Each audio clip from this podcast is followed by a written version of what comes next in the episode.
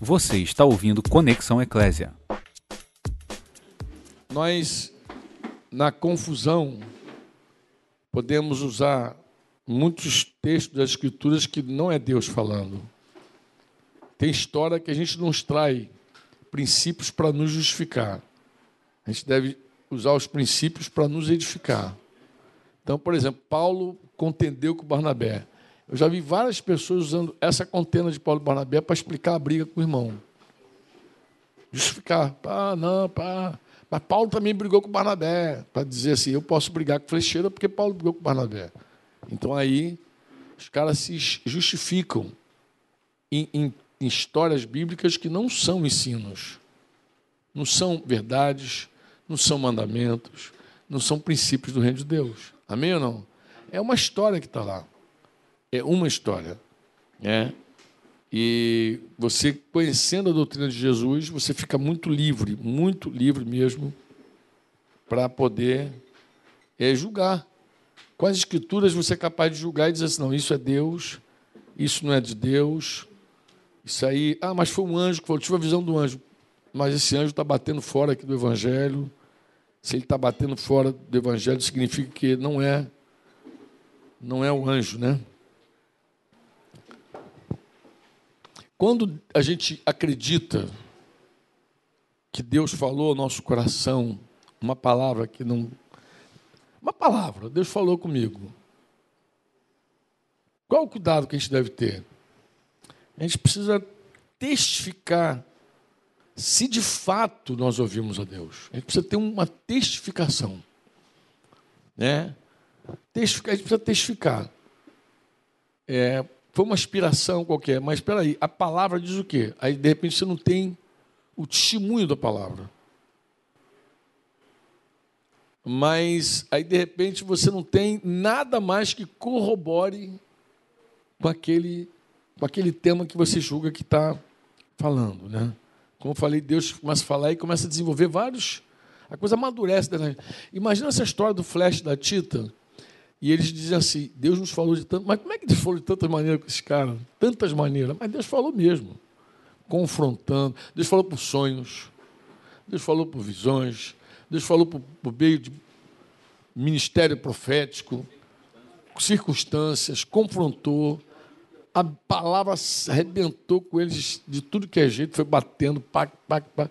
Aí tu vê a obra de Deus, como ele fala, como ele conduz, como ele guia, como ele corrige. Porque a palavra ela fortalece, ela te corrige. Ela, ela, ela é, na verdade, irmãos, a palavra é tão fundamental, é tão fundamental, que é tudo que nós temos para guiar alguém. A gente não pastoreia sem a palavra. É impossível. Impossível.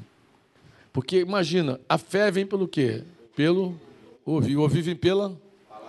Então, se Deus não falar, tu não tem fé. É pura presunção. Você não se move sem a fé. Pode ser uma excelente ideia, mas se não é Deus que falou, aí eu explicava isso também de manhã para os irmãos, tem que ser dele, por meio dele e para ele. Tem que ser o começo ele, o meio ele e o propósito tem que ser ele. Acho que nós começamos nossa conversa assim hoje de manhã, né? Falando de como é importante essa, esse alinhamento, né? Porque muita gente começa acreditando que tem um motivo. É essa conversa que a gente começou aí. Como Deus quer nos levar a uma experiência de conhecer nossos corações. Por isso que eu falei de todo o coração, por isso que eu citei a conversa com, com o André, de coração circuncidado, quando Deus quer levar você a conhecer o teu próprio coração. É uma viagem muito interessante. Quando Deus falou assim, agora eu vou te mostrar quem é você. Em essência, misericórdia. E aí Deus usa tanta situação, circunstância, Deus vai, Deus vai provando de todas as formas em quem confiamos, de fato. Deus vai provando de todas as formas que muita coisa que a gente declara com a boca não é verdade, não é verdade, né? Não é a pura verdade.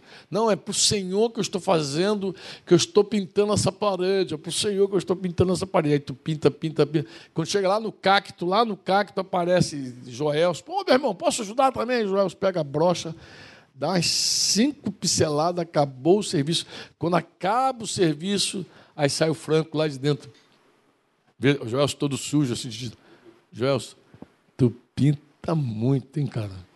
Que obra de arte maravilhosa. E teu coraçãozinho começa assim. Joelson não vai falar que não foi ele, que não fez. Será que, será que ele vai querer a glória só para ele? Não vai dizer. Não, ah, ah, ah. Aí começa a querer se atirar e mostrar, de algum jeito, que aquele elogio que foi dado para o Joelson, na verdade, não era para o Joelson. E é engraçado, porque aí prova os dois. Prova o Joelson, que poderia humildemente dizer, Franco, não fui eu que fiz. Estou levando essa glória aí, mas na verdade essa glória não é minha. Aí tu vê que o cara recebe. é, aprendi lá em Cabo Frio, né, Franca? Aí ela dá uma reforçada e o coração do outro vai envenenando, assim, torcendo assim, descendo, pela, pela boca. assim. E como Deus, em vários momentos, Deus nos prova. Por que, que eu digo que a prova está sempre relacionada aos extremos? Porque Deus te, te, te prova na honra e na desonra. Deus te prova quando você é lembrado, mas também quando você é esquecido. Deus te prova também nisso aí. Imagina que citaram todas as pessoas que estavam lá. Saiu no vídeo que o, que o Yuri colocou, fez uma legenda, começou a colocar os créditos, fulano, beltrano, ciclano. Lá aqui o vídeo de, de, de, do povoado de Palestina. Cadê teu nome? Cara, o Yuri esqueceu de mim. Caramba, como é que pode essa igreja, esse irmão, Aí começa aqueles dramas. Aquela foto do Facebook, que está todo mundo lá comendo e você não foi chamado. Mas de repente não foi uma festa. É que tem, rolou uma comunhão. E rolou uma comunhão, sempre tem uma alma fazendo selfie para tudo que é lado, sempre publicando, puf, publicou. Aí tu olha as carinhas do Facebook, está todo mundo lá que você conhece, todos os teus irmãos mais chegados nem me convidaram. Isso que eu falo. Depois fala de amor, te chamamos cambal, que amo quem? Aí come... Desculpa, minha, minha esposa, não tem não, né? Ainda bem que ela não está aí, que ela não gosta dessa palavra. Mas aí, gosta também não, Luciano? É, cara, eu esqueço e falo essa bobagem. É que Denise não gosta. E aí, não pode me esqueceu de mim, que fala de amor, que amor caramba, que ama nada. Mas a pessoa está. Mas sair é o coração vindo para fora. São os verdadeiros motivos aparecendo. Porque a carne, quando ela faz, ela quer honra. Ela quer aplauso. Quando a carne produz algo, ela quer alguma coisa. E às vezes você diz assim: não, o motivo, meu motivo é Jesus. Aí tu pega assim, meu motivo é Jesus. Eu quero dar para ele. Aí faz igual a oferta de, de Ananias e Safira lá. Deus falou assim: é, é mesmo para mim? Deixa eu ver se é para mim. Aqueceu o mercado imobiliário de Jerusalém.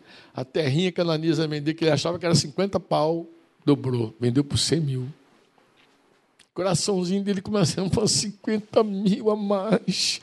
O que, que eu podia fazer com 50 mil? Aí Safira encosta do lado, meu bem, a chance de trocar de carro agora. Não, mas eu comprometi de dar de oferta para o Senhor, mas também pô, os irmãos não estão precisando desse dinheiro, os irmãos não precisam, olha, os irmãos são prósperos, Pedro já ganhou tanta coisa. Inclusive, aquele cara que é apelidado de Barnabé vendeu uma terra entregou o dinheiro todo, essa igreja está rica, essa igreja não precisa não. Aí começa tudo que é explicação, ping, ping, ping, ping, ping, pong. Pergunta é, foi para Deus, meu? É para Deus. É impressionante como Deus pega a gente, pega a gente, pega a gente. Porque a carne ela quer sempre o reconhecimento, o aplauso, ela quer, ela almeja, ela deseja. E Deus nos prova. Deus me prova. Até hoje Deus me prova. Até hoje Deus me prova. Até hoje Deus me prova. E até hoje eu fico olhando meu coração e dizendo o que esse infeliz vai fazer aqui. Esse coração de pedra vai fazer. O que esse infeliz vai fazer? Não, porque o que acontece? Depois que você sente ele, não tem jeito, você sentiu, está lá dentro. O que você sentiu? Inveja? Ciúme? Se sentiu injustiçado? Não tem jeito. Gente, você pode fazer a maior cara de espiritual, a maior cara de paisagem, glória a Deus, né? Irmão, mas Deus olha, tá, Deus está morrendo, está desesperado. Como é que todo mundo viu todo mundo e não me viram lá? Eu estava lá, eu estava lá. Diz que estava lá presente. Como que esqueceram de mim? Como que esqueceram de mim? Como não me deram esse crédito? Como não me deram essa glória? Como? Então, meu irmão, Deus é tremendo. Deus faz isso no cotidiano. Deus não precisa fazer isso na igreja. Tu vai para o trabalho lá, chega lá, Deus dá um jeitinho do dente doer. É lá que está desarmadão, lá, de repente alguém leva a glória por algo que você fez. Ferrou. E pior, às vezes a pessoa recebe a glória de verdade. Ela às vezes recebe mesmo e não, nem menciona que o trabalho foi em grupo. Nem menciona, nem diz que Carol estava no mesmo grupo que eu, não, não diz que Cam, Camila, não diz que, que Mirelle estava lá no mesmo grupo, não diz que Gabi estava no mesmo grupo, não diz que Ana estava no mesmo grupo, não diz, não diz, não diz que Josélia, Ana, não diz, pô. Então, não diz que estava no mesmo grupo e leva tudo sozinho. Os créditos. A pessoa que recebe o louvor é provada. O homem é provado em meus louvores que se ele vai receber a glória ou se vai transferir a glória. Se vai gostar daquele negócio, aquele aplauso, aquela vanglória. Na verdade, não é vanglória ou se ele vai também dizer, irmãos, eu quero dizer o seguinte, eu não estava sozinho, inclusive não faço nada só. Eu costumo dizer para os irmãos o seguinte: isso é um exercício, tá, amados? Não é mandamento bíblico, não. É um, apenas um exercício. Quando você for listar alguém, é um exercício para o teu coração perverso. Quando for listar um grupo, procura sempre ser a rabeira da lista. Principalmente se a missão foi bem sucedida. Se a missão foi mal sucedida, seja o cabeça da testa. Porque sutilmente se percebe o seguinte: foram lá os três irmãos resolver uma parada lá. Léo, André e Yuri. Pô, o negócio foi um sucesso lá no Mucambo. E estava lá também o príncipe do Mucambo junto. Aí começa a história assim. Como é que foi lá, Yuri? Ou então, ou então ele vai contar algo lá. Então, fui lá, eu, o Yuri está na frente. Então, eu, Aí foi lá, comigo, comigo, tá? comigo foi André, comigo Léo, papai, e eu na frente. Agora, se o negócio deu errado, em Gelocava assim, pô, tava lá o André, né? O príncipe do Mucambo também tava, tá, pai, e eu. O eu, eu sempre fica, o eu, quando o negócio é ruim, o eu quase, eu nem sei se eu estava nesse, nesse grupo. Eu estou querendo me lembrar que se eu fazia parte dessa equipe. É, é, é um negócio muito doido. É totalmente diferente dos apóstolos. Os apóstolos, lá na, na porta formosa, lá tinha um aleijadinho lá que pediu, pediu esmola. O que você quer, esmola? Ele falou: Nós não temos ouro nem prata. Eu falar assim: Olha para mim. Olha para nós. Olha para nós. Please. Olha para nós. Nós não temos ouro. Nós não temos prata mas o que nós temos, nós te damos. Em nome de Jesus Cristo, o Senhor Jesus, o Nazareno, levanta e anda. O cara, pum, pum. Só que aquele cara ali bombou de sucesso. Quando eles entraram mesmo mais no pátio do templo, aí estava uma galera lá. Aí todo mundo olhando para eles. Eles eram os caras. Aí dizia assim: por que estão olhando para nós? Como se de nós mesmos tivesse algum poder, como se em nós houvesse algum poder. Olha, esse cara que está saltando aí e pulando de alegria, coisa, ele está assim por causa do nome do Senhor Jesus Cristo, tal qual vocês crucificaram. Aí começam a pregar para os caras nessa linha. Mas nós, a carne é o contrário. A carne é o seguinte: quando a tarefa é difícil, ou quando você não quer que a pessoa exija de você um testemunho, você fala assim, não olha para mim, não, irmão. Olha para Jesus, eu sou imperfeito.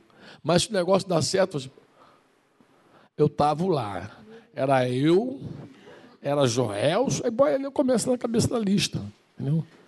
Eu fiz o negócio, eu, eu que resolvi, eu decidi. E às vezes é um eu mesmo forte. E, e eu, às vezes eu ouço pessoas falar eu, até quando eu sei que tinham outras pessoas lá com ele. Eu decidi. Não decidiu nada. Tu estava com um grupo de pessoas, o grupo decidiu. Foi aquele presbitério que resolveu. Então, o eu é uma coisa assim muito medonha. Medonha. Você diz amém ou não? Amém. Entramos nesse assunto do eu por quê? Quem lembra? Bem, eu falei o seguinte, que tem que haver uma testificação de que de verdade nós ouvimos o Senhor. Amém? Falei, tem que haver um testemunho, uma testificação, porque o coração do homem é muito enganoso. Eu estava falando das motivações. Eu estava falando de espírito impuro. Eu estava falando que Deus prova esse nosso coração de várias maneiras, Ele vai provando de várias formas. E aí eu queria dar um, é, um, um aferidor para você e explicar por que, que esse cuidado, é, por que, que há esse cuidado bíblico em dizer, em dizer para você, confere. Primeiro, primeira resposta é a seguinte, é Mateus 24, 24. Não sei o que vocês lembram de Mateus 24, 24? 1 Timóteo 4, 1, Apocalipse 16, 4. O cuidado que nós temos que ter quando alguém diz ouvir Deus é por causa das profecias bíblicas. Que profecias são essas? O que, que diz Mateus 24, 24? Porque surgirão falsos cristos, falsos profetas, farão tão grandes sinais e prodígios que, se possível fora, enganaria até os escolhidos. Então, Jesus está falando que nos últimos tempos iam surgir falsos cristos, falsos profetas. Então, cuidado, a profecia já está dizendo, já está apontando, tá? 1 Timóteo 4 diz: Nos últimos tempos apostatarão alguns da fé. Mas como que essa pessoa vai apostatar da fé, Franco? dando ouvido a espíritos enganadores e a doutrina de demônios. Paulo está profetizando. O Espírito Santo garantiu a ele que nos últimos dias muitos da igreja iam se desviar da fé. Por quê? Porque ouviam o quê? Espíritos, ensino, doutrina que ele fala, de demônio, de espírito enganador. E Apocalipse 16, 14 também diz: então são espíritos de demônios que fazem sinais. Se os, os espíritos de demônios fazem sinais nos últimos tempos, nesses dias que nós estamos fazendo, é, vivendo, pode ser que os demônios façam sinais poderosos. Então, se você é guiado, por exemplo, por um sinal, não, mas o irmão colocou a mão, a mulher saiu andando. Mas o que, que esse irmão fala? Não, ele fala que vale tudo, o UFC. Então, Nananina, não. A, a Bíblia diz que o cara pode fazer sinal e te levar para o buraco. Ele faz o um milagre aqui e te seduz ao erro. Então, nós precisamos ter certeza que é Deus que está falando. Você diz amém ou não? E aí, o texto de 2 Coríntios 11, 14, que eu falei com vocês aqui, que eu acho que é também, é, além das profecias, é, nós devemos ter Cuidado, porque a Bíblia já nos advertiu, nos dando algumas verdades. Paulo falou sobre uma verdade que quase ninguém presta atenção. O que, que ele diz? Ele diz que o próprio diabo, o próprio Satanás, se transfigura em anjo de luz. Ele se transfigura em anjo de luz. Isso é uma verdade bíblica. Ele que está dizendo que o próprio diabo se transfigura em anjo de luz. Então, quando o diabo quer enganar alguém, ele se transfigura em anjo de luz. Falando em diabo se transfigurar em anjo de luz, foi muito interessante. Um dia eu tive uma visão de um anjo. Eu era novo convertido, assim. Tendo aquelas minhas experiências com Deus de novo convertido. Das poucas visões. Engraçado, eu vi um anjo se aproximando, mas me deu um terror. Me deu uma coisa ruim. Não me deu uma alegria, não, não deu aquele êxtase. Foi uma coisa ruim. Sabe? Coisa pavorosa, uma coisa ruim. Uma coisa é temor, outra coisa é sentiu uma coisa ruim. E foi muito interessante, porque naquela visão daquela criatura me gerando toda aquela, aquela aquele, aquele desconforto, aquela coisa ruim, eu falei assim, meu Deus, quase que clamei assim, meu Deus, que é isso? E o Espírito Santo imediatamente falou assim, olha para os pés dele. Então, quando eu desci, tirei a figura daquela coisa grande, gigante, colorida, brilhante, e olhei para o pé, eram as garras, assim. Eram as garras. Aí eu tá repreendido no nome de Jesus. Não queria ver mais nada. Mas assim, se transfigura em anjo de luz. Ele é capaz de fazer isso. E numa experiência, se ele falar, alguém disse: Um anjo falou comigo. O anjo me disse, né? E eu estava explicando aqui para vocês ontem de uma pessoa que disse quantas vezes alguém, um anjo precisa falar para você casar com a, com a prostituta, tal. Quantas vezes é necessário o anjo dizer case-se com a prostituta? Quantas vezes? Agora me aconteceu uma coisa muito interessante. Um dia uma irmã foi lá em casa e disse que Deus falou com ela para ela se divorciar. Como foi isso? Não sei, profecias que. Eis que falo contigo, é coisa. Eu falei, mano, não é Deus, não. Como não? Bom, o profeta falou, querida, lê, lê a Bíblia. Isso não é Deus, nunca foi. Deus, inclusive, odeia o repúdio, odeia o divórcio. Deus odeia. Deus odeia. Deus não mandou. Até quando há divórcios o incrédulo, Paulo diz que seja o incrédulo que vai embora. Não você. Você nem vai embora e nem empurra o cara para ir embora. O que o incrédulo quer ir é problema dele. Mas eu quero ler com vocês aqui dois textos que eu queria que você confrontasse na tua Bíblia. Um é 2 Samuel 24, 1. Eu acho que tem uma lição aqui em diante, né? 2 Samuel 24, 1, eu quero ler contigo, tá? 2 Samuel 24, 1. Deixa eu pegar meu histórico bíblico, que ele com certeza está aqui. 24, versículo 1.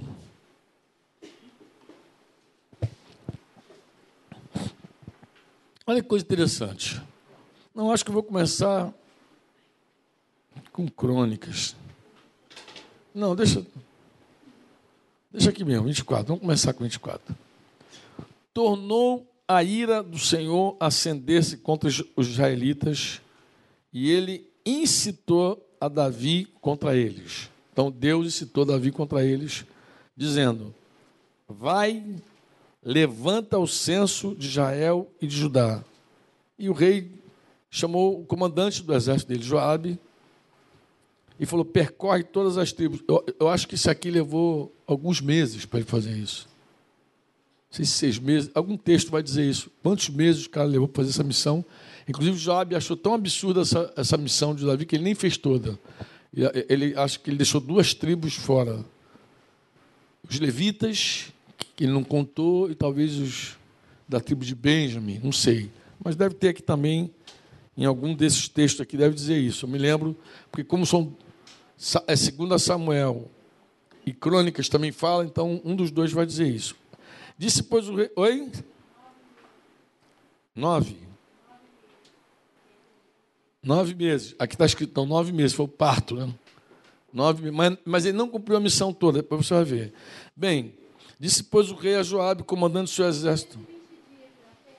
Então está uma boa. Percorre todas as tribos de Israel, de Dan até, até Berseba, e levanta o censo do povo, para que eu saiba o seu número. Então disse Joabe ao rei: Ora, ele até abençoou rei. Multiplique o Senhor teu Deus te multiplique a esse povo cem vezes, cem vezes mais, e o rei, meu senhor, o veja. Mas ele fez uma pergunta: mas por que tem prazer nisso, rei, meu senhor? Aí diz assim: porém, a palavra do rei prevaleceu contra. Ou seja, Joabe falou algo contra e o rei prevaleceu na autoridade. É isso que eu quero, pronto, e acabou. Bem, aqui você sabe a consequência, né? Sabe ou não sabe? Sabe que Deus deu uma opção para Davi. É, é, esse texto é muito interessante. Ele tem várias curiosidades, esses dois textos. Primeiro, que assim, Deus manda ele escolher o castigo que ele vai levar. Que castigo você quer? Né? Deus chega a falar para ele. Davi escolhe o castigo lá do versículo 10 em diante. Lembra disso? E aí o vidente falou: vai e diz a Davi o seguinte: assim, três coisas te ofereço. Escolha uma delas para que te faça. Vou, vou te dar três opções para levar varada aqui. Escolhe uma. Aí, o que, que ele, ele, ele podia ter? Sete anos de fome que vem à terra. Três. Oi? Oi? Não, é porque fala 3 e 7. Versículo 13 diz o quê? Veio, pois, Gade a Davi e lhe fez saber, dizendo: Queres que. É que eu estou lendo a RA, você deve estar lendo NVT, né? E a NVT deve ter feito alguma correção da RA, né? Porque esse... Mas fez como? Vamos descobrir se essa correção procede? Agora eu tenho que descobrir mesmo. Porque é, aqui esse texto tem duas, duas ou três contradições que muita gente usa para dizer a Bíblia se contradiz. Uma de Crônicas diz que o diabo incitou Davi a fazer o, o censo quando Samuel fala que foi Deus. Essa é a primeira coisa. Há uma, uma discrepância, se eu não me engano, também no, no valor que Davi usou para comprar as terras, lá a Eira de Araruna, e há uma discrepância também, uma discordância aqui, nesse, nesse tempo aqui. Vamos ver aqui? Vamos ver por que, que, ele, que, a, que a NVT fez essa correção? Porque senão não tem que corrigir nada. Os caras ficam inventando. Peguei coisa errada. Oi? Ele já deu a nota aí já da correção? Ah, então a NVT dá a correção. Mas vamos ver é, não a Septuaginta, vamos ver o texto. Qual, qual versículo está aí mesmo? 24, 24, 13. Deixa eu pegar aqui o dicionário. A Bíblia está.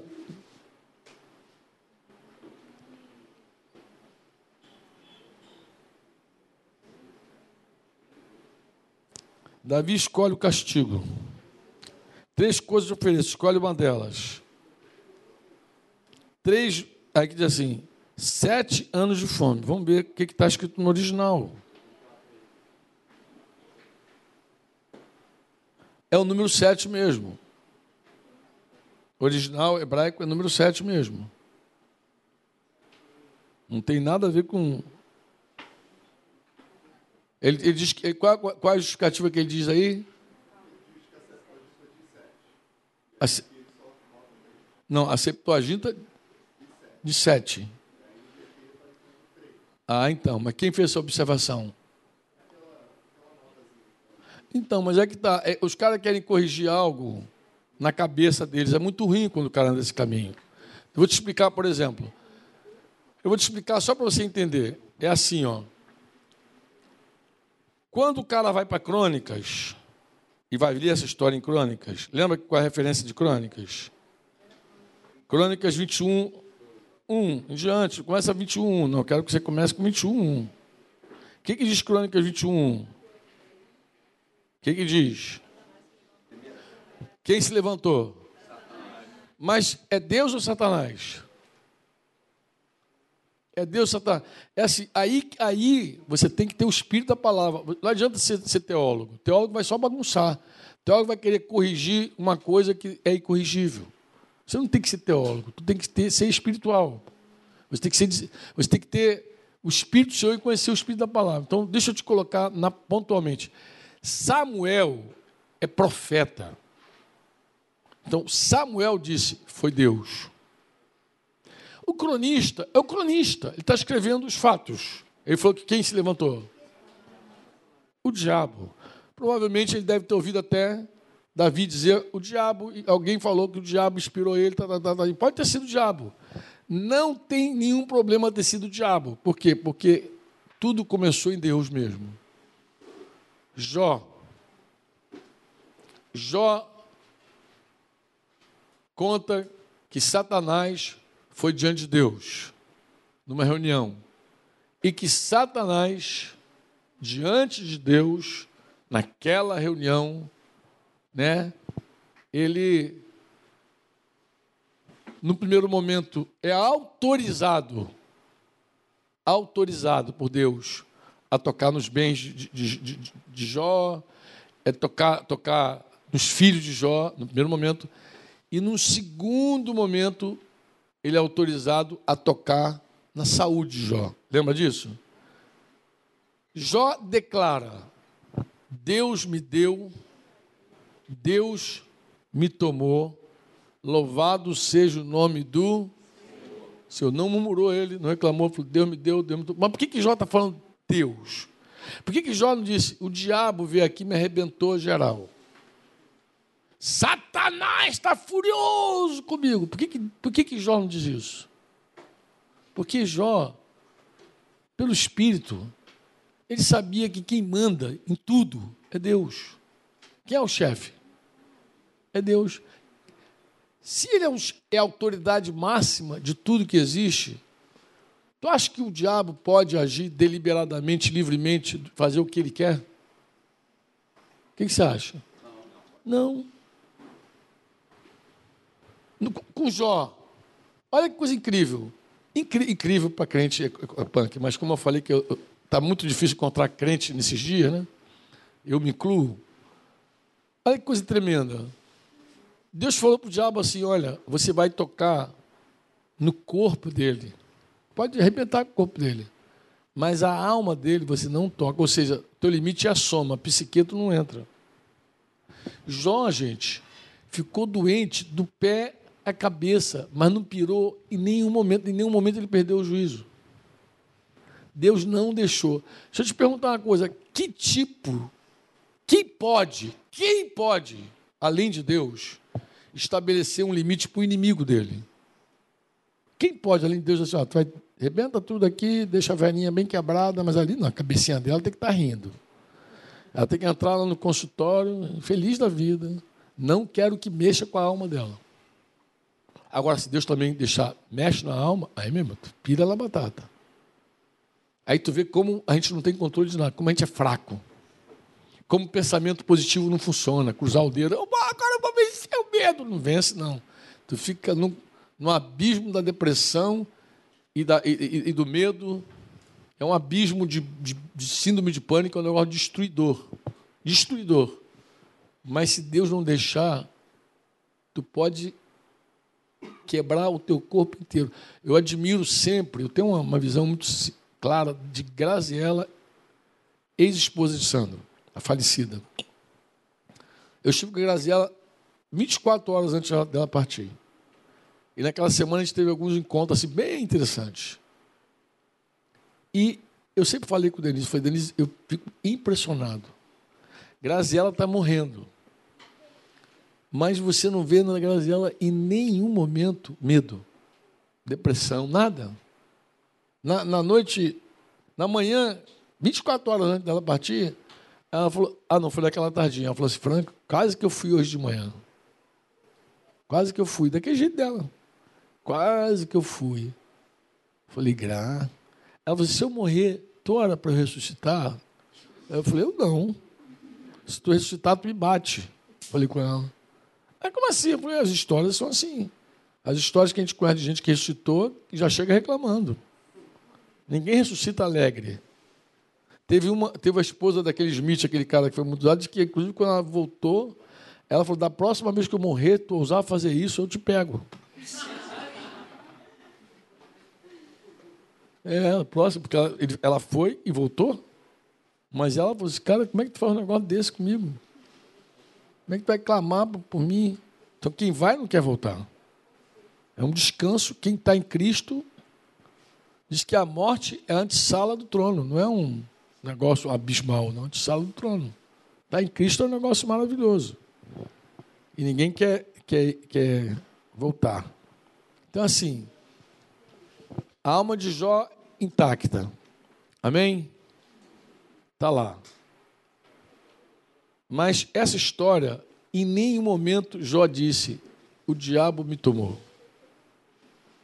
Jó disse: Deus me deu, Deus me tomou. O que, que eu entendo desse texto, essa aparente contradição de crônicas e salmo, de, de Samuel? Como é que eu entendo isso? É simples, Samuel era um profeta. Samuel ungiu Davi. Samuel, mais do que qualquer um, sabia que quem manda tudo, quem que manda tudo? Deus. Então ele sabia que quem incitou, quem incitou, quem provocou Satanás naquela conversa foi Deus. Quem provocou é, Jó foi Deus. É, Satanás com Jó foi Deus. E aí, o que acontece, Franco? Acontece isso aqui. Um diz foi Deus, ou diz foi o diabo. Não tem problema. Quando Deus manda, até o diabo obedece. Então, começar o texto dizendo, e o diabo, o diabo foi usado. Ele não gosta disso, inclusive. Olha, se tem umas coisas que o diabo não gosta, é de ser instrumento de Deus para fazer algo. Ele não gosta. Eu sei que ele não gosta. Ele não gosta. Porque Deus pega o sábio na sua própria sabedoria. Quando o diabo está com um plano assim, extraordinário, magistral, que ele pensa que vai dar tudo certo, ele se ferra. Tem coisa que o diabo faz assim, e ele deve bater muito nos demônios também, porque tem demônio burro. Estou falando sério, gente. Tem demônio que pensa que é o rei da cocada e depois ele vê a besteira que ele fez. Eu sei, eu já vi testemunho de gente. Eu vi o testemunho de um cara, um ex-bruxo, ex-bruxo, muito interessante, um oficial do exército, que ele dizia o seguinte, que ele... É, um dia ele ficou muito cabreiro. Você sabe que é médio de transporte? Quem aqui foi da Macumba sabe disso? Sabe que é médio de transporte? Médio de transporte é o seguinte: o cara está com um encosto, uma coisa ruim lá. Aí chama o pai de santo. Aí o pai de santo, meu filho, está com. Aí vai lá e chama uma, uma, uma jurema lá, vem cá, encosta aqui, e ele faz um transporte. O demônio sai do, da pessoa, entra nessa mulher e ela é uma média de transporte. Ela levou o encosto, a coisa ruim que estava no cara. Mas a média de transporte serve para outras coisas também. Serve para quê? Para invocação. Serve também, vamos falar com a fulana, a mulher que já morreu. Então, um cara, um cara, ele. A mãe dele morreu e ele precisava de um documento de uma terra, ele precisava vender aquela terra, mas tinha desaparecido, ele estava desesperado foi consultar esse cara, oficial do exército, que era o pai de santo da parada. E ele então falou: Isso é simples, a gente chama a tua mãe aqui e conversa com ela. O cara, o cara, o cara mesmo não acreditava muito, não. Ele era meio cético. Que minha mãe? Minha mãe já morreu, o cara vai chamar a mãe. Mas aí o cara invocou lá, chamou uma média de transporte, vamos falar com a mãe do fulano. Chamou, invocou, pum! Aí já, já incorporou a mãe do cara. Eu já vi isso acontecer, ninguém me contou, eu vi isso acontecer com a minha mãe. Uma média de transporte incorporou um, um espírito que dizia ser meu avô. No primeiro momento, minha mãe ficou assim, meio incrédula, assim, mas aí, cara, o demônio deu uma tossida ele deu uma tossida e desabou. Minha mãe desabou. Porque era a tossida do pai dela, sabe?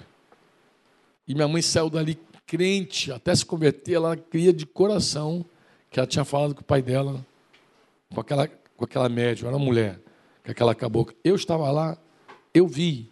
Eu, eu era garotinho, estava do lado da minha mãe, eu vi. Eu fui expulso desse centro de Macumba. Um dia o chefão lá chamou minha mãe falou assim: não traga esse garoto aqui nunca mais. E me deu uma ordem, eu nem sabia porque estava sendo expulso. Mas eu vi. Então, esse oficial do exército diz que a mulher trouxe a mãe do cara lá, pseudo-mãe. E aí, no primeiro momento, o cara não acreditou. Nem minha mãe, não. Aí ela falou assim: Você é meu, meu filho, você não está me conhecendo. E ele falou assim: Prova que é tua minha mãe. Aí ela teria dito para ele assim: Você tem uma cicatriz na tua coxa. Atrás, aí o cara já começou a desabar. Porque quando você era pequeno, caiu do meu colo, em cima de um broto de bambu. E aí furou tua perna, e você tem essa cicatriz até hoje. Ele, ah, mamãe, mamãe. Aí o capeta seguiu falando, falou assim: olha, é, pega é, esse papel, esse documento está no fundo de uma máquina de costura, tal lugar, pode ir lá que está lá. E o cara ficou maravilhado, maravilhado com esse sinal. Chegou lá, o documento estava lá. E o oficial convertido, o que, que ele conta? Que quando o cara saiu da parada, a, a mãe do a mãe deu-lhe uma risada de pombagira, quer, quer, quer, quer, quer, me dá o meu marafo. Marafo é cachaça. Me dá o meu marafo lá. Aí ele falou, ué, você não é a mãe de fulano? O pai de santo perguntou. Ela, quer, quer, quer, quer, quer. E tu já viu morto voltar, seu idiota? Eu sou a pombagira fulana. Aí deu aquela sacudidinha, ele pum, não falou mais nada, colocou. Que esse demônio ia imaginar que esse cara tão endemoniado, que comia víscera humana no cemitério, um dia ia se converter? Ele já achava que era um prato feito. Eu estudei com uma garota no primeiro ano de seminário, que ela era uma mãe de santa que criava cobra dentro de casa. Era daquela mulher totalmente imersa nas trevas. Toda, as pessoas tinham medo dela. Era uma bruxa. E um dia ela ficou grávida. Solitária, grávida. E talvez vocês não saibam, mas mulher grávida não incorpora. Hum, mistério. Não incorpora. Os capetas dão uma trégua na mulher grávida. E aí, na trégua, solitária, cheia de jiboia dentro de casa, uma irmãzinha lá da rua começou a assistir, que viu que ela estava precisando de ajuda. E nesse processo, ela se converteu. Na brecha da gravidez, a menina entrou lá, começou a fazer servir, cuidar dela, aquela coisa que mulher precisa, principalmente quando está grávida. E aí, meu irmão, nessa brecha, ela se converteu. Foi, foi minha amiga de sala, ano. Ela estava lá. Então, assim, eu, quando eu digo que o bicho é burro, ele é burro também. Porque tem coisa, ele é tão soberbo que tem hora que ele pensa que. Mas eu acho que a maior prova da burrice dele não foi com Jó. A maior prova da burrice dele foi com Jesus. Porque para mim, o que, que o diabo fez? Ele incitou aquela massa de gente achando que a hora que a coisa apertasse para Jesus, Jesus ia, opa, ia fugir da cruz. Entendeu? Maltratou, pisou em Jesus, aquele flagelo romano. Acho que quem melhor retrata isso é Mel Gibson naquele filme Paixão de Cristo. E ele passando de volta, coisa. Só que ele não esperava. O que ele não esperava? Que Jesus fosse obediente até a morte, morte. Porque ele sabia que Jesus não poderia morrer. Ele sabia. Ele sabia. Aquela, aquela teologia que o pessoal diz que o, o inferno estava dançando de alegria, Jesus chegou lá, isso é, essa teologia está furada. Ele sabia que Jesus, o que ele esperava era um filho desobediente. Aí agora, agora eu vou viajar aqui nos meus pensamentos. Posso viajar nos meus pensamentos? Como é que um querubim arrasta um terço dos anjos com ele que viram a glória de Deus? Para mim só tem uma resposta. Os profetas falam isso, Isaías, Ezequiel, só tem uma resposta. Para mim ele citou os anjos na base da rebelião mesmo, na base da rebelião, que o homem até hoje é assim, dizendo, para ele é fácil, porque ele só manda. Ele só dá ordem. E aqui a gente só obedece e foi semeando isso em outros anjos. Em outros anjos, foi semeando esse pe pecado, entrou nele primeiro, depois ele contaminou outros com a sabedoria dele, com a luz dele. Ele era um querubim, ele já era chefe, já era líder de outros, começou a incendiar todo mundo, o coração de todo mundo. E aí, um dia ele é banido do céu. Mas com ele, os, os outros que que tinha o mesmo coração que ele. Mas ele, para mim, sustentou toda, todo o exército dele com, esse, com essa falácia, com esse, com esse, argumento. Não, ele, ele é Deus, ele segue mandando, ele pode tudo. Ele, ele fala e a gente. Ele pode tudo, é ele que fala. Ele é o Todo-Poderoso. E começou naquilo ali. E ele jamais podia imaginar, jamais podia imaginar, que a semente da mulher que Deus falou lá com Eva, iria esmagar a cabeça dele. Porque ele olhava para o homem e dizia: nenhum homem desse pode comigo. E quando Jesus encarnou, que ele foi lá no deserto, tentou, lembra? Quem levou Jesus para o deserto foi o Espírito Santo. Capítulo 3 de Mateus é o batismo, versículo 1 do capítulo 4 já começa dizendo: o Espírito Santo tomou Jesus, levou, o Espírito Santo levou para o deserto. E ele lá tenta Jesus, aquelas coisas que você já sabe do diabo, mas ele tinha um plano. O plano assim, se o arrochar, ele grita. E eu acredito que todos os demônios com ele confiavam nisso. Por quê? Porque naquela noite angustiante de Jesus, Jesus falou assim: é a noite das trevas. Chamou os discípulos para orar com ele. Você imagina como é que estava aquele céu, quanto terror estava aquele céu. Parece que concentrou tudo ali, no Getsemane. E Jesus, então, no, diante do sofrimento, suou sangue. Lembra? Vocês lembram disso? Orou Pai, Pai, se possível for, afasta de mim esse cálice, mas que, sobretudo, contudo, seja feita a tua vontade. Para mim, ele apostou que Jesus não suportaria aquela hora. Ele apostou. E foi levando, levando, mas aí teve uma hora que não tem volta, porque a massa humana, a carne, ou seja, aquilo que ele, aquilo que ele, Satanás, semeou no homem, o veneno que ele colocou no homem da rebelião, coisa e tal, voltou contra ele próprio. Quando Jesus falou da crucificação com os discípulos, ele falou assim: a semelhança da serpente no deserto, eu serei levantado. Como é que Jesus comparou uma serpente? Meu Deus, o que, que tem a serpente? Eu não sei se vocês lembram da história da serpente no deserto.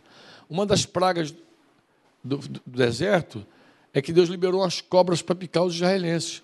E eles picavam e morriam, por causa de uma das desobediências deles lá.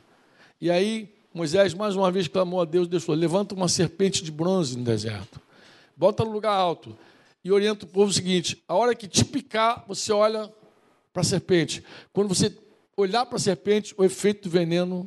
É, é, Deus não tirou as cobras do meio de Israel. Deus, Deus podia dizer: serpente sai. Mas não. Deus tinha, sempre apontando para Jesus. Sempre apontando para Deus, sempre dando a mensagem dele. Então faz o seguinte: levanta uma serpente de bronze lá.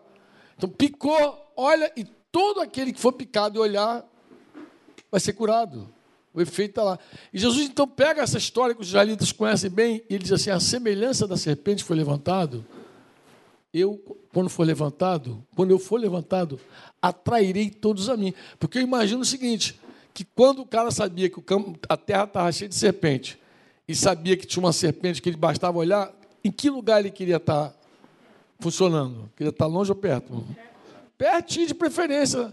É, aquela bronze, aquela e atraía as pessoas mesmo. E atrair o olhar, a atenção. O cara ia trabalhar olhando assim, ó, pegar a maná e olhando assim. Ó. Ia dormir, já, deixa a tela aberta, deixa eu ver. A gente conhece a raça humana, como é que era.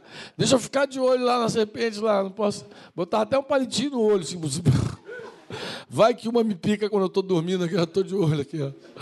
Não podia perder a, a, a serpente de jeito nenhum. A serpente ficou tão olhada que depois que ela não foi mais usada, ela se tornou um deus, Neustan. Mais um tropeço para Israel. Porque aí idolatraram igual o crucifixo. Virou um crucifixo para os caras, idolatrando. Jesus crucificado ali, um, crucifixo, benzendo, crucifixo. Virou Neustan, virou uma idolatria, virou um tropeço. Mas a intenção de Deus era só atrair atenção para Jesus. Jesus falou: Eu vou ser levantado. E quando eu for levantado, atrairei todos a mim. Então, qual foi a grande estratégia de Jesus? Jesus, ele se assemelha à serpente porque ele se veste de serpente. Ele deixa. Vou dizer assim, em outras palavras, assim, faz de contas que tem um dragão poderoso na terra. Uma, um dragão em forma de uma jiboia, de uma anaconda, uma coisa monstruosa. Alado, tal a natureza da serpente voadora. Uma serpente que voa. Imagina isso. Uma serpente que voa e devora as pessoas e come, destrói, mata todo mundo, mata, rouba, destrói. A missão dessa serpente é essa que voa, mata, rouba, destrói, mata, rouba, destrói, o tempo inteiro fazendo isso, o tempo inteiro fazendo isso. E aí um dia Deus quer acabar com essa serpente. Mas Deus não, não pode, por sua justiça, sua autoridade, simplesmente acabar com ela. Porque se ela, inclusive, se Deus fizer isso, o próprio diabo vai dizer: está vendo? Injusto. Para ele é fácil. Agora ele, me, agora ele me vence, me aniquilou. Não, Deus tinha que vencer o, o bicho no campo dele. Então, Deus colocou uma isca aqui, chamada Jesus. E essa serpente que devora tudo, ela tem um nome: morte. Ela é a pior coisa que já existiu é morte, é separação de Deus. Ela é morte. Ela é a natureza caída. Ela é a carne humana. Quando Jesus falou assim, vocês são raça de víbora, pode ter certeza, nós somos como víboras. Não só os fariseus, nós também. Por quê? Porque nós não temos liderança, nós não temos chefe. Se botar 50 serpentes numa cobra, cada um vai na direção do seu próprio nariz. Foi isso que Satanás inoculou em nós. Ele pegou o veneno dele e colocou no homem e nós nos tornamos raça caída, serpente sem liderança, sem Deus, carne que não presta para nada, disse Jesus. Então ele pega, mas tem a mãe de toda essa carne. E que é essa serpente voadora. E um dia, um dia, essa serpente fez algo que ela não podia fazer. Ela engoliu Jesus. Jesus se vestiu de pecado. E era a hora que Deus estava esperando, a certeira hora. Quando a serpente engole Jesus, engole, ah! Deus então crava Jesus com a sua espada. E ao matar Jesus, destrói a serpente. Só que seria um fim trágico se terminasse aqui. Ia ser uma jiboia morta com um homem dentro. Como algumas cenas da internet aí, uma jiboia morta, com... mas Deus, Deus. Essa história não acaba aqui. Por que, que ela não acaba?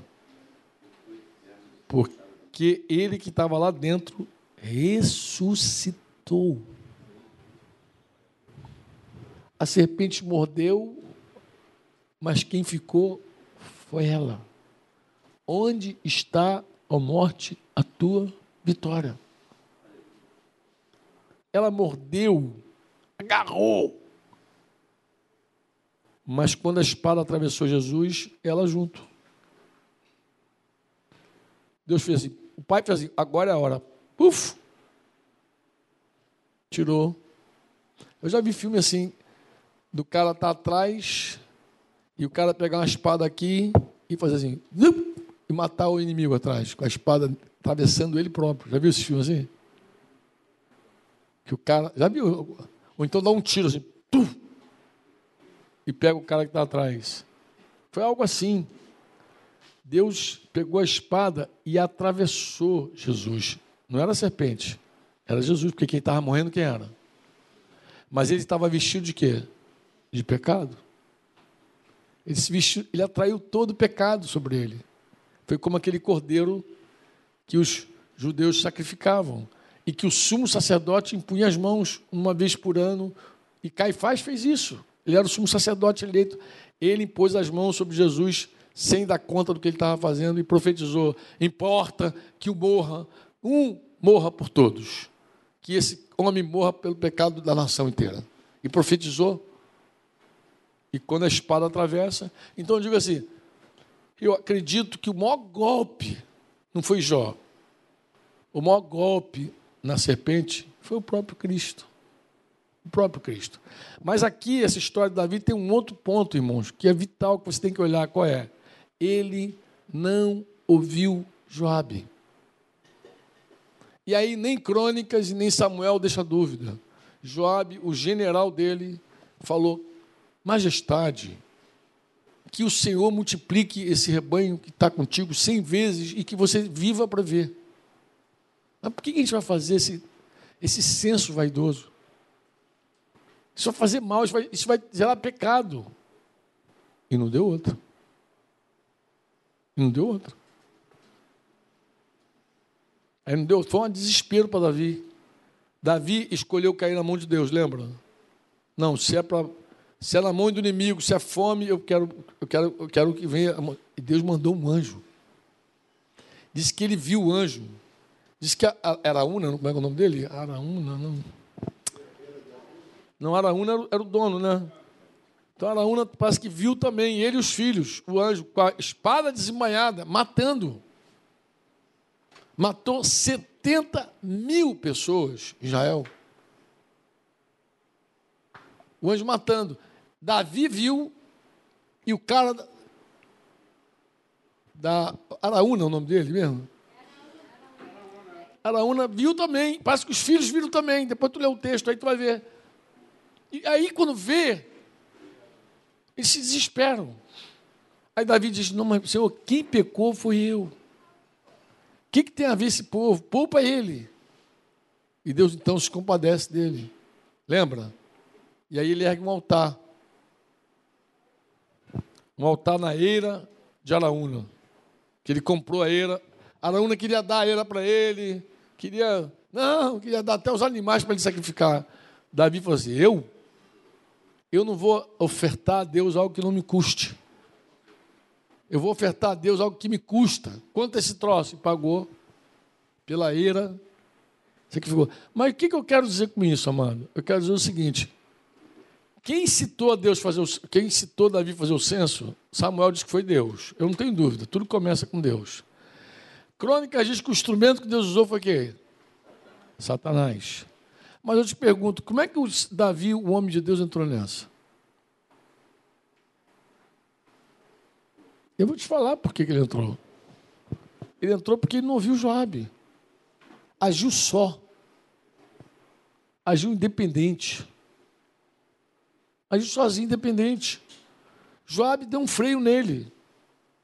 Questionou ele. Nos dois textos, e a palavra do rei prevaleceu contra. Então, se prevaleceu contra, é porque havia uma palavra contra, ou seja, aquela pergunta que Joabe faz a ele era contra, não era a favor, era contra. Por que, que o senhor vai fazer isso? Era contra. E ele, quem manda aqui sou eu. E aí, o diabo acabou prevalecendo mesmo. Porque Deus podia ter mandado o diabo lá e, e, e ele ter tido uma outra reação. Você se lembra Moisés conversando com Deus e Deus falou assim para Moisés: Moisés, vou matar essa gente toda e vou recomeçar contigo uma nova nação. O que, que Moisés falou? O que, que Moisés falou? Um dia um pastor dividiu conosco. Levou uma parte do rebanho no começo da nossa caminhada, no início da década de 90. E eu passei um tempo entendendo tentando entender por que, que Modesto não foi com ele. Porque Modesto estava muito próximo dele. Anos depois, a gente conversando, descontraído, batendo papo, eu falei, Neto, fala para mim agora, confessa. A gente brincando. Fulano te chamou? Ele chamou. Ah, eu sempre, sempre pensei nisso. Ele te cantou para ir com ele? Cantou. Agora deixa eu te fazer uma pergunta. Por que, que tu não foi? Ele falou, Franco, eu estava inclinado aí. Você sabe que Modesto é um homem que ora e lê a Bíblia para caramba. Você sabe disso? Você tem dúvida que Modesto conhece a Escritura? E a leitura dele estava justamente passando nessa conversa de Deus com Moisés. Dizendo: Eu vou acabar com tudo isso aí, vou recomeçar a partir de você. Que era a proposta do outro pastor. Vamos começar um ministério novo, algo novo. Esses caras são muito amarrados. Aí ele falou, Franco, se Moisés não aceitou a ideia de Deus, por que, que eu aceitaria a ideia desse homem? eu não tenho como aceitar esse papo desse cara. Foi muito legal ouvir Modesto. Deu um glória a Deus. Então, como ele ouviu Deus nesse texto. Como Deus falou com ele nesse, na hora difícil, de prova. Por quê? Porque quem está saindo de uma comunidade, ele tem projeto. É, é, sempre assim: quem divide uma igreja leva os discípulos atrás dele com propostas superiores e melhores. E quem fica, fica com a sensação de que está numa canoa furada. Qualquer hora esse troço vai afundar. Meu Deus, eu estou aqui sozinho. Então, o, o divisor tem esse poder com ele de algo novo, algo inusitado. Agora o nosso ministério vai acontecer Estava amarrado até agora, mas agora vai, porque ninguém nos impede mais. A gente vamos começar algo novo. É a sementinha do novo. É o que, é, é o que a divisão em geral no meio evangélico faz.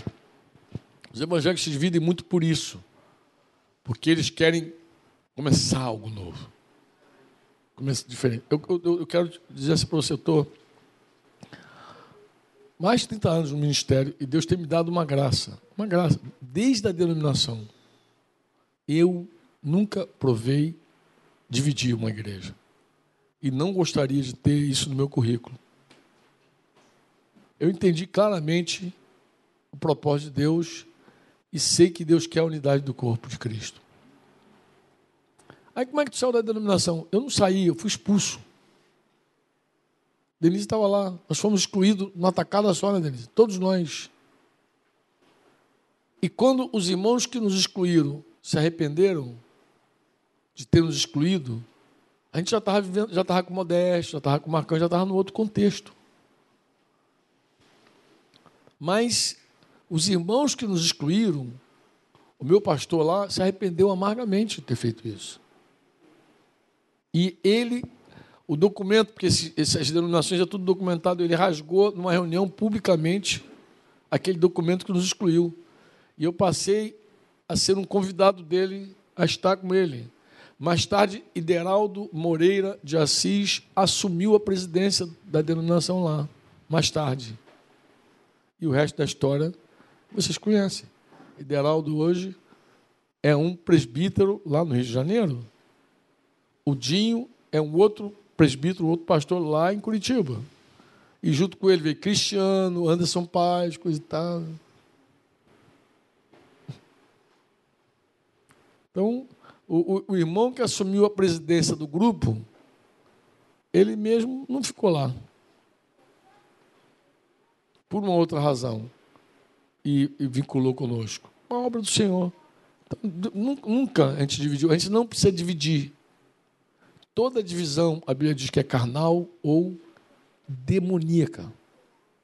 Então, esse papo, ouvir Deus para dividir, não ouviu. Olha o que a Bíblia diz. Ouvi Deus para divorciar. Não ouviu, é mentira. Ouvi, eu ouvi Deus para deitar com esse cara. Eu sou casado, não, não ouviu. Não ouviu. Você está equivocado, você não ouviu. Bem recente, eu fui muito edificado com uma história. Muito. Vou terminar aqui falando isso. Uma irmã que podia se vangloriar na carne. Ela podia se vangloriar na carne. Como que ela podia se vangloriar na carne? Ela começou o relacionamento com um homem incrédulo e esse homem incrédulo se converteu. Então ela podia dizer assim: Olha, eu ouvi Deus. Eu ouvi Deus. Tanto ouvi Deus que esse homem incrédulo se converteu. Viu como é que eu Deus? Só que essa irmã não andou por esse caminho. Por isso que eu fui muito edificado. Recente ela fez um jantar na casa dela lá, já com o marido convertido, um outro contexto. E ela reuniu os presbíteros, acho que estavam todos, acho que talvez Modesto não estava, não me lembro, um faltou. E essa irmã pediu perdão ao presbitério ali, com convidados, na intimidade, alguns discípulos. Ela se humilhou e disse: Olha, eu andei por um caminho ruim, carnal. Eu rompi o lacre, porque ela tinha ouvido uma mensagem que eu tinha ministrado no encontro de líderes quando eu falei de romper o lacre, o perigo de romper o lacre. Né? Você, há um limite, que parece que quando você rompe aquele limite, o negócio desata. Entendeu?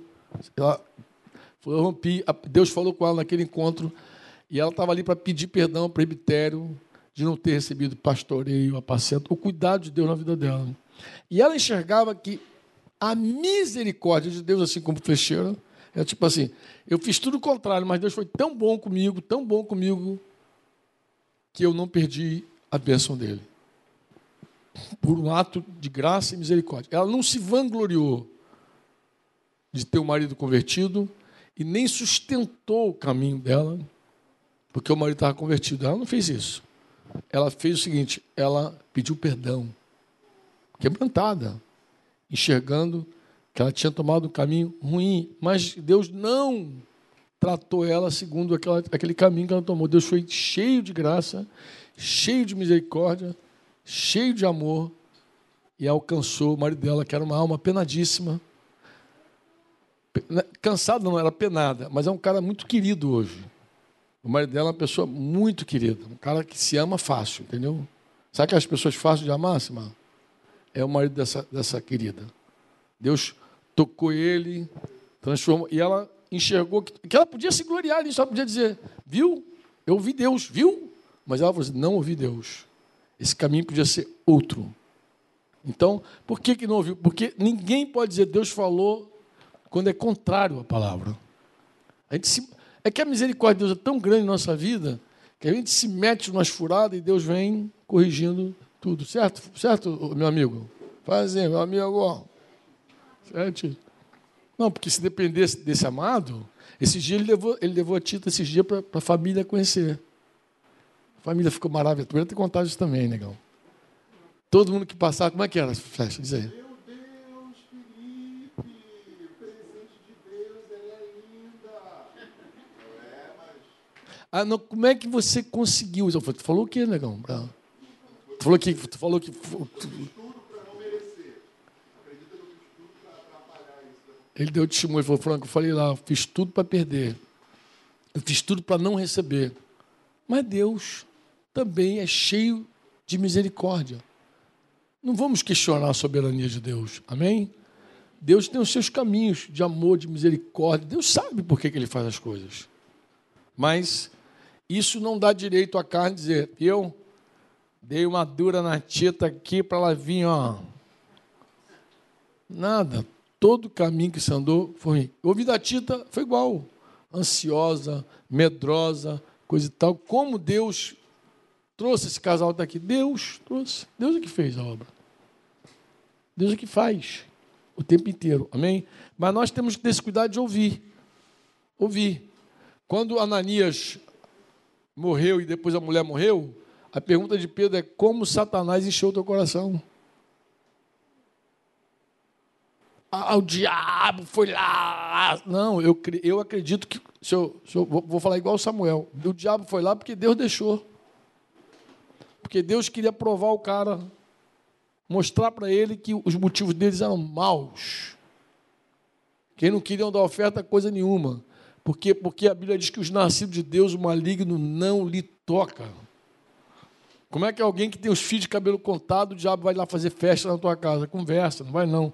Se o diabo entrar na tua casa, tu pode dizer, eu sei que você está aqui porque meu pai deixou. Pode dizer na lata dele. Fica com medo, não. Tu pode dizer, que se você entrou nessa história, foi porque meu pai deixou, algum propósito meu pai tem. Porque você é um, é um cão raivoso. Mas tu não tem juízo, porque se você tivesse, você não estava caído. E um dia você vai ser banido para sempre, mesmo. Vai ser, já tem um lugar reservado para você. Você já tem uma casa para você. Um lugar reservado para você. Se você entrar na minha vida, eu sei que foi meu pai que deixou com algum propósito da sua soberania maravilhosa. Porque, do contrário, você não tem nenhum espaço na minha vida. Você nem pode me tocar. Você pode rugir, gritar, coisa e tal. Se você tocar, Deus me fala, Deus deixou alguma coisa. Algum dardo teu me machucou. Meu pai tem um plano. Ele sabe por quê que algum dardo teu me machucou. Estevão foi apedrejado até a morte. Jovem. As vestes de Estevão foram colocadas onde? Os pés de Saulo. E agora Saulo tem um problema grave, que mais tarde ele vai escrever. Quem destrói o templo do Espírito Santo será o quê? Destruído. Eu sempre penso assim, ah, Deus tem uns favoritismos, né? Deus apareceu para Saulo na, na estrada lá que ele estava indo para Damasco. Deus apareceu, poxa, uma conversão dessa até assim, não, mano. Primeiro que o cara estava matando geral, passando cerol nos crentes.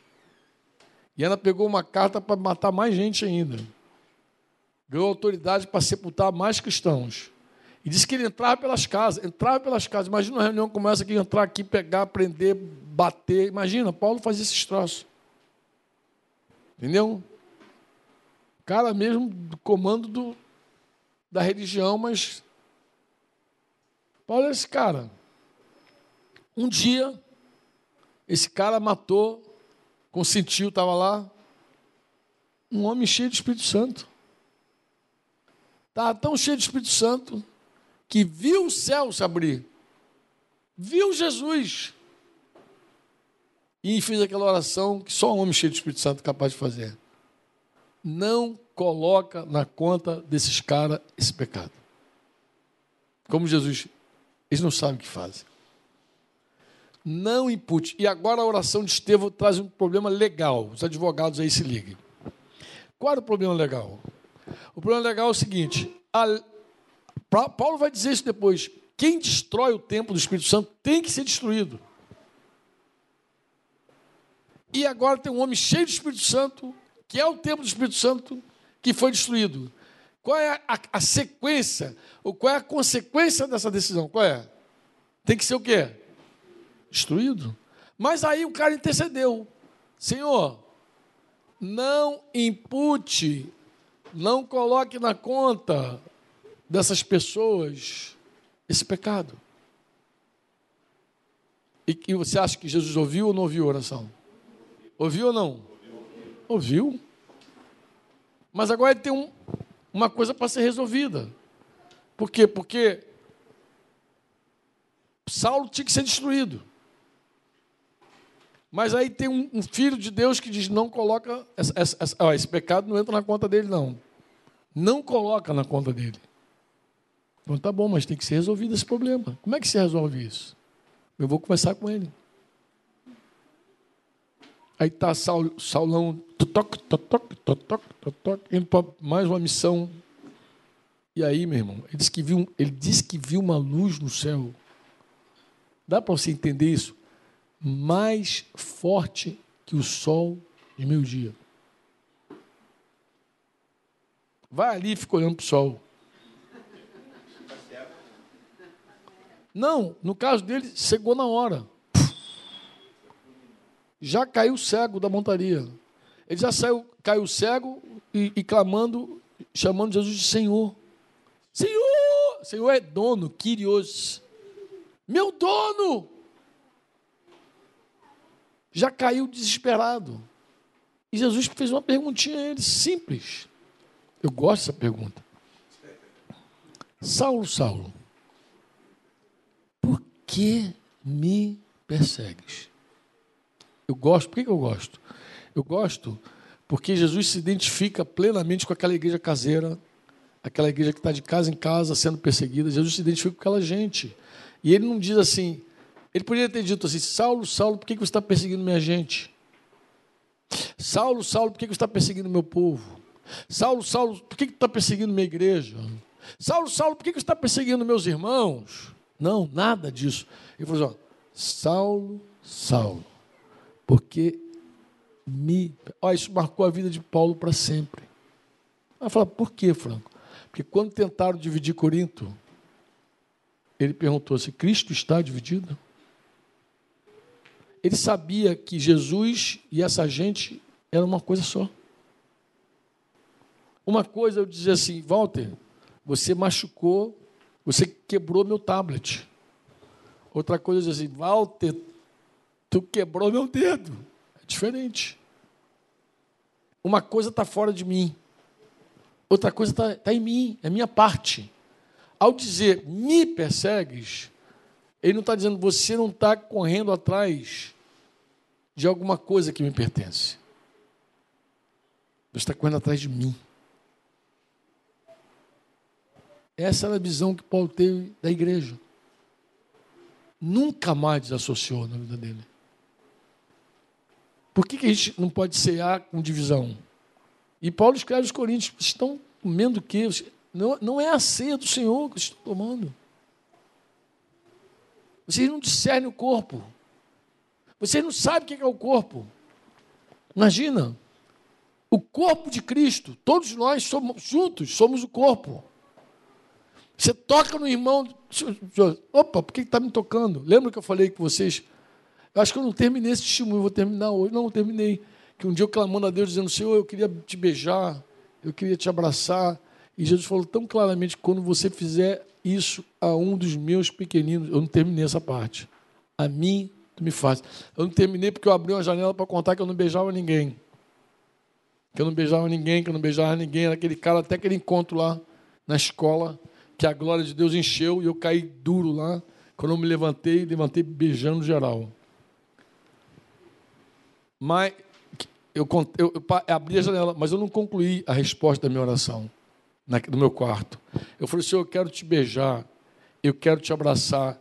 E o Senhor falou: quando você fizer isso a um dos meus pequeninos, a mim que você me faz. Ele falou isso com relação a um copo d'água. Serviu, ah, tive fome. Quando foi que eu te. E você me deu de comer, mas quando foi que eu te dei de comer? Quando você fez com os meus. Tive sede, você me deu de beber. Mas quando foi, Senhor? Quando você fez um dos meus? Eu tive preso, você foi me visitar, eu tive doente. Mas quando foi, Senhor? Eu não me lembro. Quando você fez um dos meus, pô. Bem, Paulo, Não tinha dúvida. Porque ele bateu de frente logo com Jesus com essa frase: Saulo, Saulo, por que me persegue, Saulo? Eu não sei se o tom foi esse, não sei se foi Saulo, Saulo. Não sei qual tom, mas eu sei que é o seguinte: ele já caiu por terra, cego, sem rumo, carregado pelas mãos dos outros.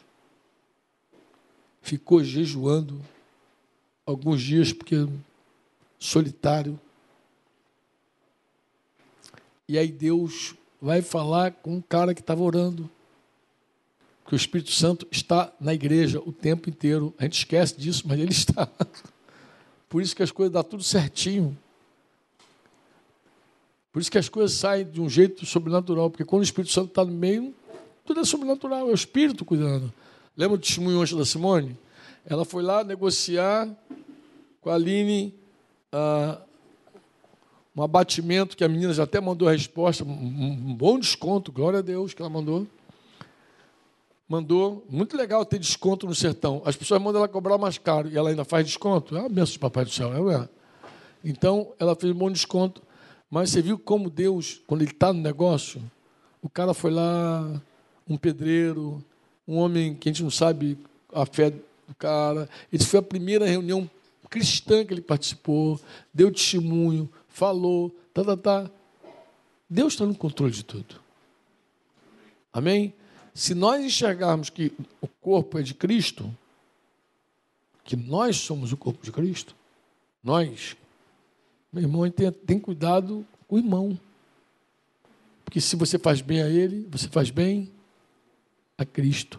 E se você faz mal a ele? Mal a Cristo. Se você o ama, você ama a Cristo. E se você o rejeita? Se você é indiferente? Se você é justo, é justo com quem? E se é injusto? E se é omisso? Tudo com Cristo. Tudo Cristo. Sempre assim, é uma visão. Por que me persegues?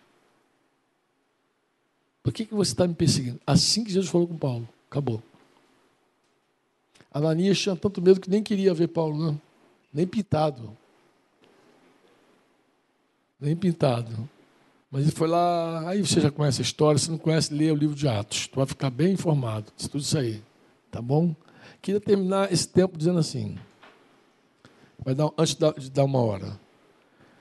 Hoje cedo eu falei é, estava contando uma história triste da minha vida, um momento negro da minha vida. Eu estava contando que para os rapazes e contando quando a graça de Deus está presente e quando a desgraça está presente. Quando tem graça e quando falta graça. Né? Quando tem graça, quantos livramentos você experimenta, você é capaz até de vencer coisas que você no mundo não vencia. Mas se a desgraça bate a porta, você está ferrado. Fica por conta, por tua própria conta. Foi assim que eu amanheci lá. Hoje você... Não, mas eu só ouvi essa voz algumas vezes, Thiago. Não foi só aquela vez. É que da, das outras vezes foi muito grato. Teve um dia que eu acordei com a mesma voz. Hoje está por tua conta. E eu falei, não, não, hoje não. Hoje eu vou orar e jejuar, vou ficar no meu quarto hoje. Desde testemunha, fiquei no meu quarto lá orando. Oh, jejum, jejum, Bíblia na mão, jejum, Bíblia na mão, jejum, Bíblia na mão. Só que Denise começou a cozinhar. E o cheirinho. entrou por baixo da porta e comecei, igual aqueles desenhos animados. Hum. E o estômago começou a dizer: Oh, que bom! Eu, hum, hum. Sabe de uma coisa? Eu preguei para mim. Falei: Deus não quer esse tipo de sacrifício. Estou na carne fazendo esse tipo de sacrifício. Quer saber? Eu vou comer. Mas vou seguir lendo e orando.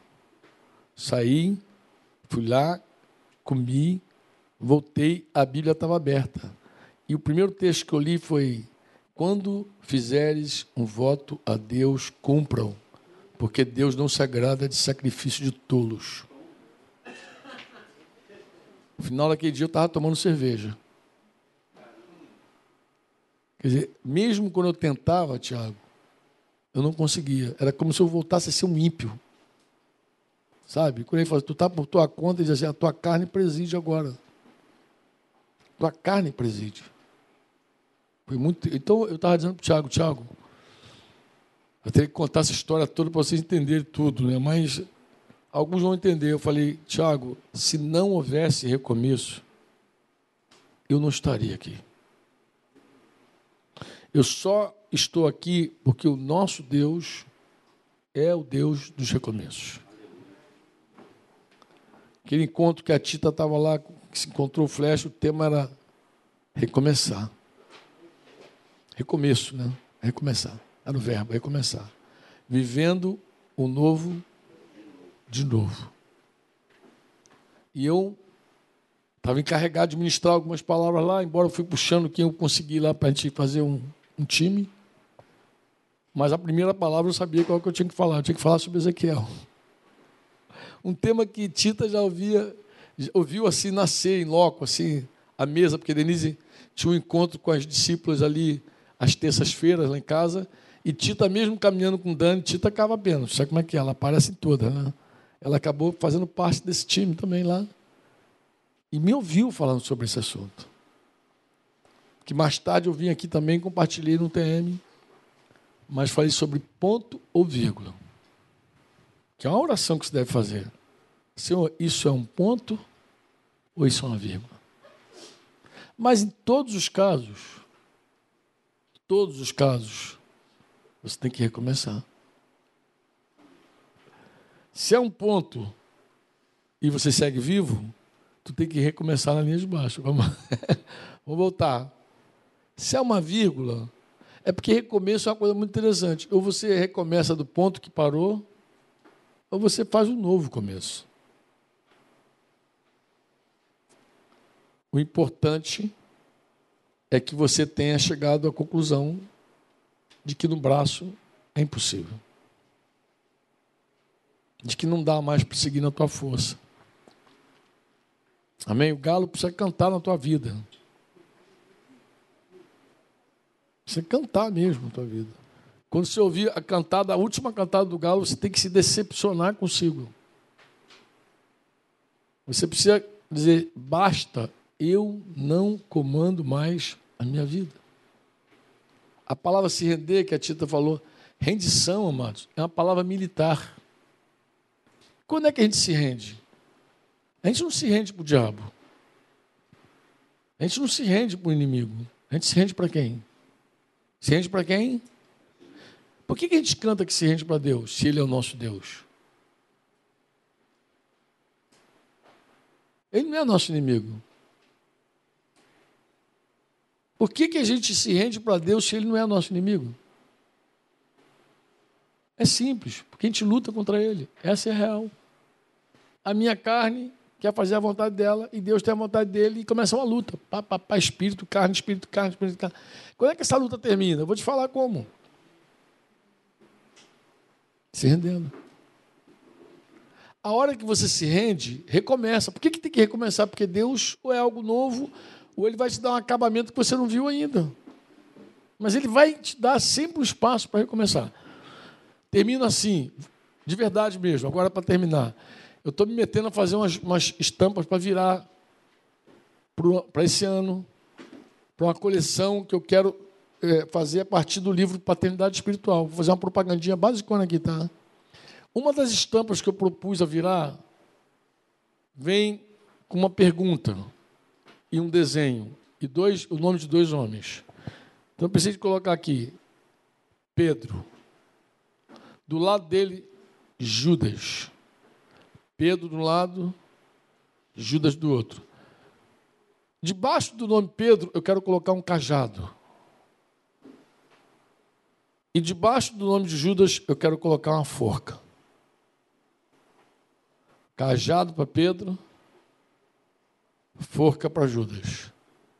Debaixo do cajado de Pedro, eu quero escrever recomeço ou suicídio.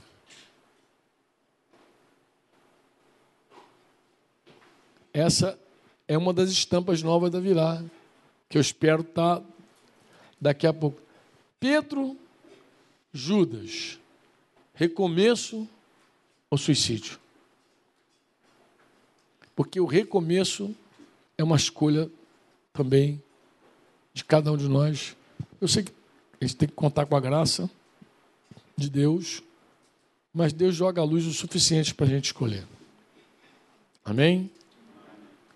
E nenhum, nenhuma pessoa que teve revelação de Jesus precisa se matar. Nenhuma pessoa que teve revelação de Jesus precisa se suicidar, mesmo que seja um suicídio ministerial, mesmo que seja uma morte de algo que não é a morte física. Você não precisa acabar com algo, a não ser que Deus diga acabe. Eu quero algo novo. Se do contrário, quem tem a revelação de Jesus sempre tem a chance de recomeçar. Sempre. Sempre. Amém? Vamos orar e dar graças a Deus? Amém. Deixa eu dizer uma coisa para vocês rapidinho. Não defini a nossa ida nem na Palestina, nem no Cambo. Mas com a situação do Sobral, essa novidade, garoto, com essa situação do Sobral, eu preciso me esquematizar direito para dar essa trombeta para vocês. Então eu queria fazer um pedido. Todos vocês estão conseguindo ler o WhatsApp?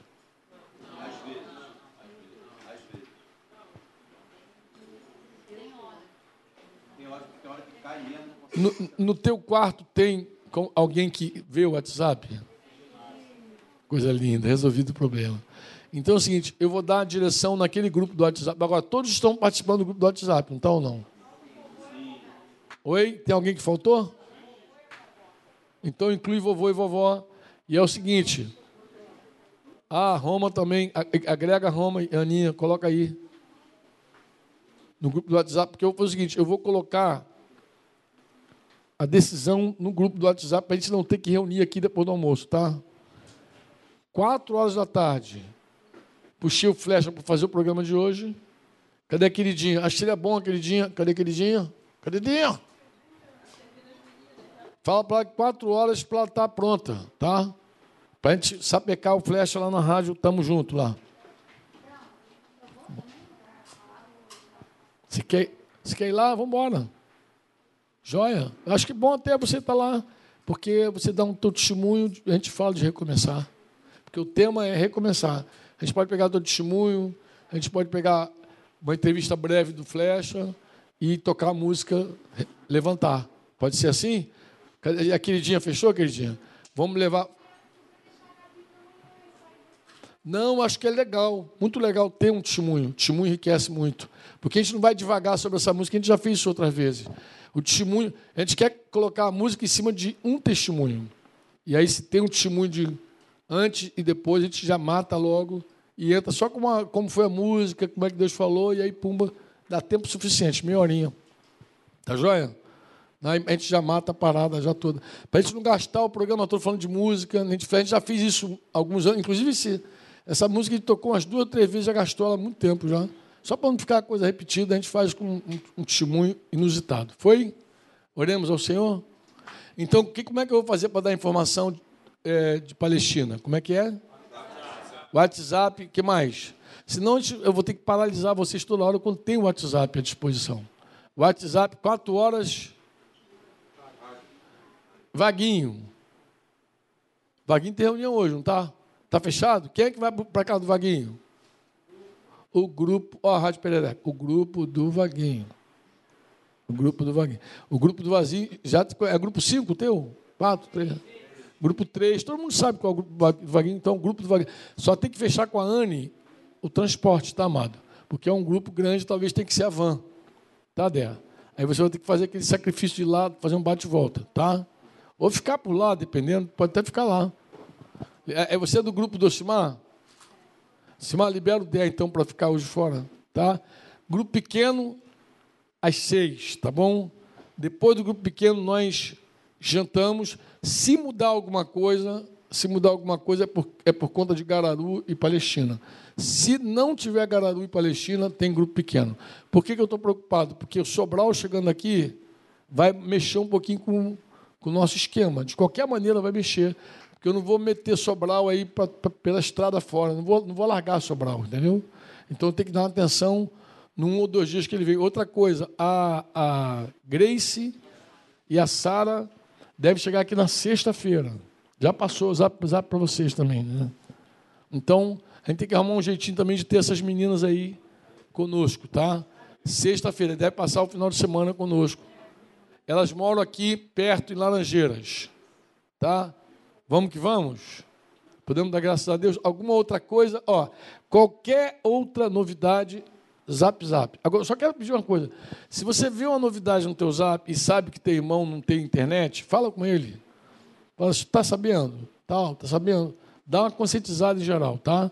Porque a gente vai usar o WhatsApp para não ter que reunir vocês de novo e ficar o dia inteiro aqui conversando, zoando vaguinho, não dá. Vamos dar graças a Deus? Pode ser? Vamos orar então? Pai, no nome de Jesus Cristo, Senhor, nós te rogamos, Pai, que a tua graça seja conosco, que a tua paz nos inunde, Pai. A tua presença é tudo que nós precisamos, Pai. E a nossa maior necessidade, Pai, é ouvir tua voz por meio do teu Espírito que habita em nós, Senhor. E queremos, Senhor, experimentar tua direção, tua vontade em todos os sentidos, todas as áreas da nossa vida, Pai. Que nenhuma área fique, Senhor, debaixo do nosso governo.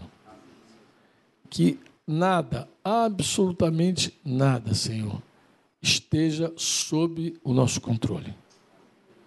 Queremos o teu controle absoluto, Pai, pleno. E, Pai, se há guerra aqui entre nós, contigo, queremos nos render. Hoje é um dia muito bom para render nossos corações a Ti. Não queremos fazer isso nem de forma emocional, Pai. Queremos fazer isso de forma consciente. Baixamos nossas armas e dizemos: Senhor, tu reinas. Quem governa és tu. Dá paz, Senhor, ao nosso coração. Porque nós não podemos, nós não conseguimos lutar contra ti e ao mesmo tempo ter paz. Inunda o nosso coração com a tua paz, para que a gente tenha plena certeza, plena certeza que nos rendemos a ti, Pai. Em nome de Jesus, damos graças também pelo nosso alimento material. Obrigado, Pai. Recebemos corações de graças, que esses alimentos sejam santificados e que os nossos irmãos que trabalharam aí sejam enriquecidos e recompensados. No nome de Jesus, Pai. Amém. Guarda uma frase no teu coração assim. As minhas vão comer. Guarda essa frase. Não há paz enquanto eu luto contra Deus não a paz. O maior sinal de que a carne não está lutando é a paz. Quando a pessoa perde a paz, é um mau sinal. Porque sem paz significa que a carne ainda está se batendo. Quando você tem paz, mesmo numa maior tempestade, no maior redemoinho, significa que você está rendido. Que você se agrada de tudo que Deus tem feito pela tua vida. Quando você tem paz, significa que você aceitou o plano de Deus. Quando você tem paz, significa que você acolheu a vontade de Deus. Quando você está em guerra, conflito, isso é um mau sinal. Isso é sinal que a carne está guerreando, que a carne está se batendo, que a carne está lutando. Tá bom? O sinal de que houve rendição de verdade é a paz. Este foi mais um programa do Conexão Eclésia.